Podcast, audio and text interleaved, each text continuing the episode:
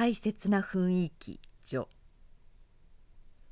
人と人とが長い人生の航路において偶然に行き合い相接触し互いに感化を及ぼし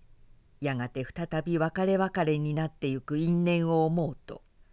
奇妙な感じがしないでもない。私は関東の震災のために関西へ来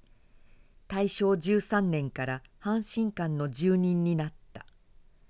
小出君は元来大阪の人であったが芦屋にアトリエを建てて移ってこられたのは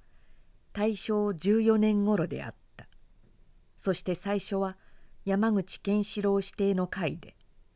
次には鶴屋の朝日新聞社の会で一二度顔を合わすうちにいつか私は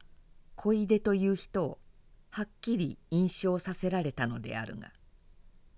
今考えるとそれは個人の有名なる話術に魅了された結果であった。忘れもしないが個人は山口邸の時弟の縁談を断りに行ってあべこべにまとめて帰ってきた滑稽談を一石弁じた。鶴屋の時は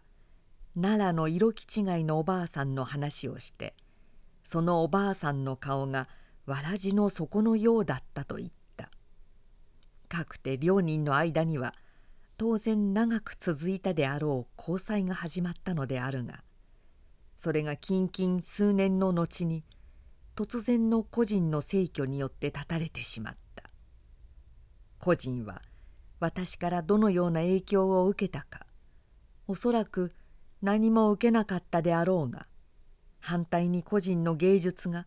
私に及ぼした感化の跡はかなり大きい。あのタデクー虫の挿絵時代に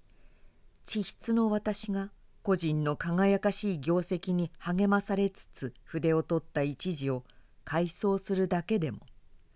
思い半ばに過ぎるのである。早いもので来年の2月にはもう七回忌が来るというもしこの遺書の出版がちょうどその自分に間に合ってくれたら近代の大阪が生んだ稀有な画人の面影を忍ぶのにこの上もないよすがになると思う。あえて書簡の一端を記して序に変えるゆえんである。